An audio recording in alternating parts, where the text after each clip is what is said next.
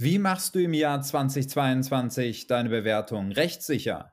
Diese Frage klären wir jetzt. Moin, mein Name ist Daniel Gremm. Ich bin Online-Marketing-Ökonom und bei mir verstehst du, wie du das Richtige richtig machst. Heute habe ich IT-Anwalt Michael Rohrlich zu Gast. Gemeinsam bieten wir an der IHK Düsseldorf IHK Zertifikatslehrgänge an. Herr Rohrlich, äh, wenn ich Bewertungen im Internet nutze, wie mache ich das rechtssicher? Also ganz konkret, es gibt ja einige, die sagen, ich kann Bewertungen kaufen, ich kann mir auch Bewertungen, wenn ich das möchte, auf dem einen oder anderen Wege selber schreiben. Was muss ich unter rechtssicheren Gesichtspunkten bei Bewertungen beachten? Auch da gibt's gibt's, äh, diverse Dinge zu beachten, gibt's einiges, worüber wir sprechen könnten. Ähm, ich würde aber sagen, über allem schwebt so ein bisschen auch hier der Grundsatz der Transparenz und Fairness. Also, im Grunde, ähm, richtet sich das Ganze, ähm, nach den Spielregeln des Wettbewerbsrechts, also nach dem UWG. Ähm, es gibt natürlich auch einen datenschutzrechtlichen Aspekt dabei. Ähm, wenn, ich, äh, wenn ich diese, diese User-Bewertung, dieses Feedback quasi in meine Webseite einbinde etc., dann äh, habe ich auch hier das Problem, da erfolgt wahrscheinlich ein Datenaustausch zwischen mir und dem Dienstleister, deren Bewertungstool ich da jetzt eingebunden habe. Ähm, auch da gibt es das Problem, sitzt, wo sitzt der? Sitzt der in Europa? Dann habe ich datenschutzrechtlich schon mal viel, viel weniger Probleme. Sitzt der, wie das häufiger so der Fall ist, in äh, USA oder in einem anderen Drittstaat, also nicht in der, innerhalb der EU, dann kann ich da halt ein datenschutzrechtliches Problem haben, weil ich eine zusätzliche ähm, Voraussetzungen erfüllen muss, um diese Daten halt an einen Drittstaat zu übertragen. Ähm, Stichwort USA, momentan extremst schwierig. Äh, kennen wir von, von Google Analytics oder Facebook Pixel. Ja, manche sagen gar nicht möglich, äh, rechtskonform das zu nutzen. Manche sagen, ähm, ja, kann man nutzen, aber nur mit einem enormen Aufwand. Also hier sollte ich, äh, wie das immer so ist, äh, im Datenschutzrecht auch gucken, welchen Dienstleister nehme ich da, sprich, wo sitzt der, wo, wo verarbeiten oder wo stehen die Server, wo die Daten dann verarbeitet verarbeitet werden. Stichwort Drittlandstransfer. Das ist die eine Seite. Die andere ist die wettbewerbsrechtliche Seite. Ähm, ich hatte es ja schon gesagt, Transparenz und Fairness. Also im Grunde ähm, sollte man die Finger davon lassen ähm, von so gekauften ähm, Like-Klicks oder gekauften Bewertungen etc. Äh, man liest das immer wieder jetzt auch ähm, in den Nachrichten, dass Amazon zum Beispiel, da ist das wohl ein ganz großes Problem, ähm, die jetzt verstärkt auch dagegen vorgeht, gegen Anbieter und auch gegen Nutzer solcher gefakten ähm, Rezensionen oder, oder Bewertungen oder Like-Klicks, äh, dass da eben das Bild nicht verfälscht wird. Denn das, das, äh, ich sag mal, Sinn und Zweck dieser, dieser Bewertungsgeschichte, wie man sie auch von eBay kennt oder jetzt inzwischen auch in anderen anderen Fällen, ist ja, dass äh, sich ein, ein, ein realistisches Bild äh, über den zu bewertenden ergibt. Also über das Unternehmen zum Beispiel oder ein bestimmtes Produkt. Und äh, je mehr das verfälscht wird durch Manipulationen, desto eher ist natürlich der Sinn konterkariert. Das heißt, ähm, die Anbieter und alle Beteiligten haben im Grunde schon ein Interesse daran, dass das so fair und so transparent wie möglich bleibt. Aber äh, im Grunde ist es ja bei jedem System so. Irgendwo gibt es immer Leute, die es unterlaufen oder ausnutzen. Und äh, so ist es auch bei den Bewertungen. Also ich, es ist überhaupt nicht äh, schwierig heutzutage, das geht sogar, glaube ich, auf eBay oder auf anderen Plattformen, dass ich mir Fake-Bewertungen, Fake-Like-Klicks, Fake-Follower kaufe für meine Instagram-Profile, für meine äh, Shop-Bewertungen etc. Das gibt es momentan alles und zwar so im, im Tausender, Zehntausender Bereich. Ja, das ist alles eine Frage des Geldes. Technisch ist das überhaupt kein Problem. Ähm, das wird mal mehr, mal weniger gut umgesetzt, gut in Anführungsstrichen ähm, weil natürlich auch die Erkennungsmechanismen der Anbieter von solchen Bewertungssystemen ja besser werden. Die erkennen also, ob da, was weiß ich, jetzt ein, ein, ein Bot 10.000 Mal automatisch auf Like geklickt hat oder ob das realistische User-Interaktionen waren. Ja, also das ist so ein bisschen Hase- und Igel-Spiel von den Bewertungsanbietern und von den Anbietern in Anführungsstrichen dieser äh, ganzen Fakes. Ähm, wettbewerbsrechtlich ist es so, dass ich die Finger davon lassen sollte, ganz einfach. Also ähm, natürlich kann ich mich gegen ähm, negative oder ungerechtfertigte ähm, Bewertungen meiner Person oder meines Produkts oder meines Unternehmens wären im Sinne im im Rahmen des des Wettbewerbsrechts, im Rahmen des Äußerungsrechts, klar. Äh, was ich aber f tunlichst vermeiden sollte, ist da irgendwie ein ein, äh, ich sage mal, ein Bild von mir und von meinem Unternehmen aufzubauen durch eben, äh, Fake-Klicks oder Fake-Likes oder Fake-Bewertungen.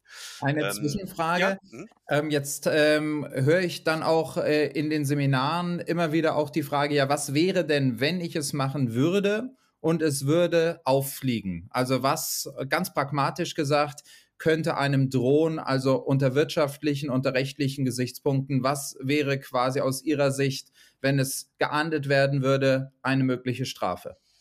Ja, also ganz banal um ganz banal anzufangen, wenn man jetzt, äh, sage ich mal, ähm, auf Plattformen tätig ist, also, äh, bei Amazon oder bei eBay so als als als Käufer und da einen kleinen Shop hat und sich dieser, äh, Dinge bedient, dann droht man natürlich gesperrt zu werden. Ja, der Nutzeraccount kann gesperrt werden, weil man da gegen die Nutzungsregeln verstößt. Äh, parallel dazu kann es sein, dass das, äh, 'ne unlautere Handlung im Sinne des Wettbewerbsrechts ist. Das heißt, ich, äh, kann abgemahnt werden, entweder von Verbraucherschutzinstitut Institutionen, was nicht ganz so schmerzhaft ist, weil die in der Regel nur, äh, ich sage mal, geringe Pauschalen nehmen dürfen, die aber trotzdem auch 'ne Unterlassungserklärung, äh, verlangen können, was dann der schmerzhaftere Part ist.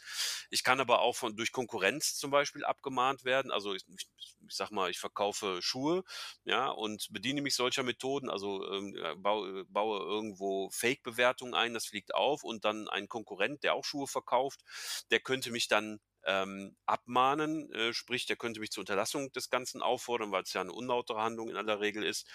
Und, ähm, als Schadenersatz zumindest seine Anwaltskosten verlangen, ähm, für den Anwalt, den er mit dieser Abmahnung beauftragt hat in aller Regel und eben, ähm, Unterlassung für die Zukunft verlangen.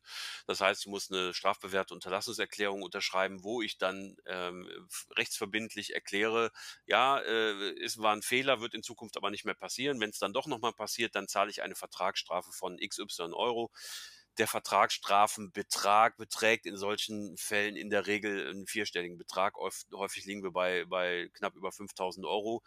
Ähm, das hat prozesstaktische Gründe, aber im Grunde in 'nem vierstelligen Bereich, äh, bewegt man sich häufig bei diesen Vertragsstrafen, ja, die man dann zahlen muss, nachdem man so 'ne Unterlassungserklärung abgegeben hat und sich dann trotzdem noch weiter erwischen lässt, wenn man's dann weitermacht, also für weitere Verstöße.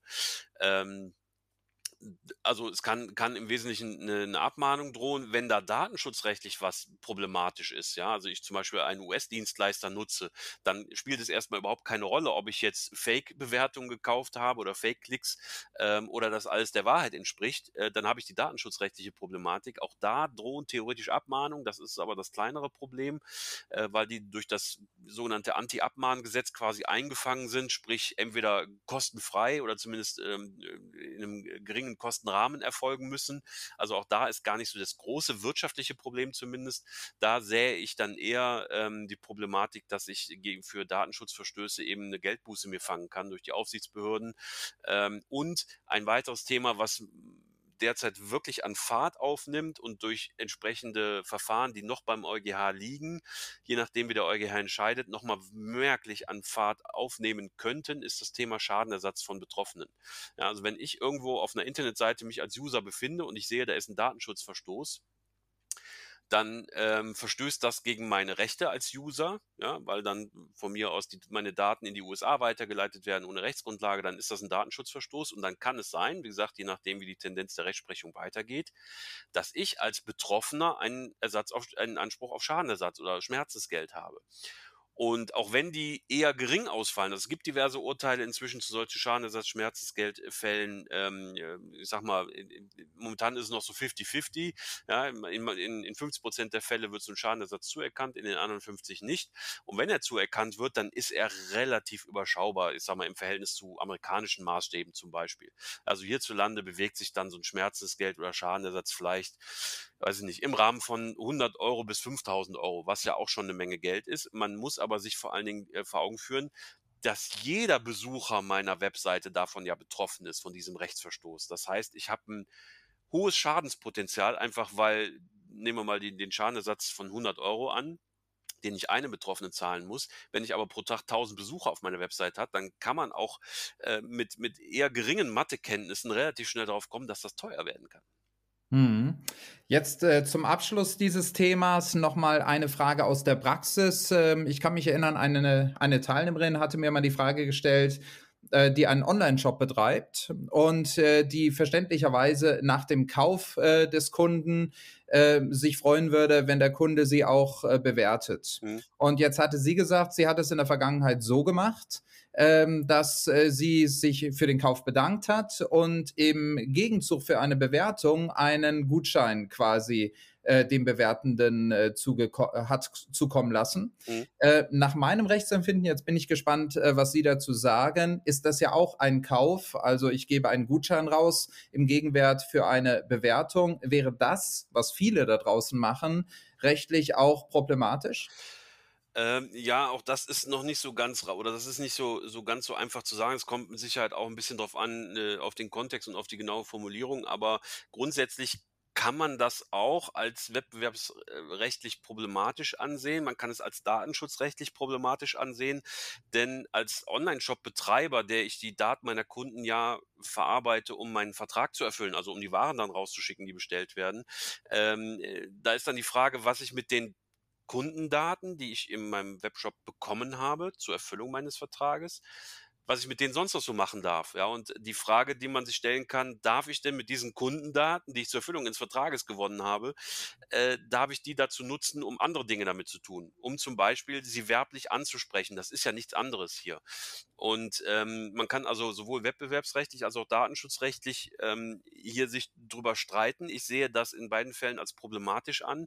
Ähm, und ähm, dieses im Nachgang, ja, äh, wir bitten Sie um Bewertung oder äh, bei Google oder wir bitten Sie äh, um, um eine Bewertung bei Amazon oder was auch immer, ähm, das ist aus Sicht des Händlers nachvollziehbar. Äh, aus rechtlicher Sicht ist das aber sehr dünnes Eis. Ich würde es eher unterlassen. Ich rate eher dazu ab, ähm, weil das definitiv eine werbliche Ansprache ist, die mit dem eigentlichen Kauf zwar in Verbindung steht, die aber über das hinausgeht, was ich mit den Daten machen darf, die ich jetzt eben zur Erfüllung des, des Kaufvertrages gewonnen habe. Ja, also schon datenschutzrechtlich problematisch, auch wettbewerbsrechtlich sehe ich das als problematisch an, weil ich ja immer, wenn ich jemandem auf elektronischem Wege eine Werbung schicke und nichts anderes ist das Ganze, zumindest eine unmittelbare äh, oder eine mittelbare Absatzförderung, die da drin liegt.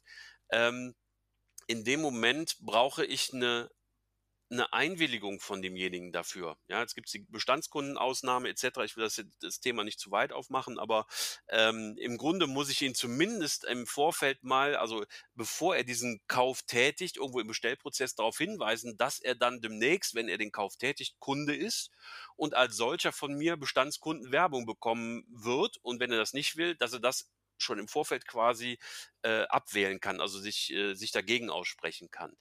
An dieser Möglichkeit scheitert es in aller Regel, dieser sogenannte Bestandskundenausnahme. Das heißt, ich werde auf jeden Fall immer irgendwie eine Einwilligung von dem jeweiligen brauchen und die habe ich nicht. Ja, ich habe sie ja vorher eben nicht gerade nicht eingeholt und insofern ähm, ist das aus meiner Sicht sowohl datenschutzrechtlich als auch wettbewerbsrechtlich äh, überaus problematisch und äh, würde in, wohl in den meisten Fällen eher dazu führen, dass auch wieder die, das gleiche Ungemach droht, also Abmahnung, Bußgeld etc. Ja, vielleicht dazu noch mal eine kurze Nachfrage. Bei Amazon ist es ja so meines Wissens nach, dass Bewertungen markiert werden, wo eine Gegenleistung erfolgt ist. Ähm, wenn so eine Gegenleistung jetzt erfolgt ist, im Sinne eines, wie eben gerade beispielhaft erwähnt, eines Gutscheins, müsste dann die Teilnehmerin, ähm, die über diesen Weg Bewertungen aufbaut, die quasi auch als in Anführungsstrichen gekauft bzw. mit einer Gegenleistung versehen markieren? Ähm, das wäre aus Transparenzgesichtspunkten wichtig. Ja, was ich bei Amazon auch kenne, ist dieses äh, verifizierter Kauf, also dass man schon kenntlich macht, dass jemand auch das Produkt, das er gerade bewertet hat, auch wirklich gekauft hat. Auch das ist begrüßenswert aus Transparenzgesichtspunkten. Als User kann man natürlich immer nicht genau wissen, was jetzt dahinter steht und ob das auch de, de, de, der Wahrheit entspricht, was da so alles angegeben wird. Aber aus Transparenzgesichtspunkten ist das äh, durchaus zu begrüßen, äh, sowohl das eine als auch das andere. Ähm, es ist aber schon vorher die Frage, ob ich überhaupt jemandem quasi eine Gegenleistung anbieten darf für eine Bewertung. Ja, auch da kommt es sicherlich auf die Formulierung an. Also wenn ich sage, pass auf, du kriegst von mir einen Gutschein, ähm, wenn du ähm, eine Bewertung abgibst und wenn du eine gute Bewertung abgibst, dann kriegst du zwei Gutscheine. Ja, also das wäre sicherlich ähm, was, wo ich mich ähm, auf rechtlich extrem dünnen Eis bewegen würde. Ähm, aber man muss das im Einzelfall genau gucken. Aber ich, es ist aus den genannten Gründen ähm, in, in mehrerlei Hinsicht problematisch. Mehr zum Thema lernst du in meinen IHK-Zertifikatslehrgängen. Klicke einfach auf den Link im Beschreibungsfeld. Und wenn du bei der nächsten Folge sofort informiert werden willst, dann abonniere einfach den Kanal. Bis dahin, tschüss.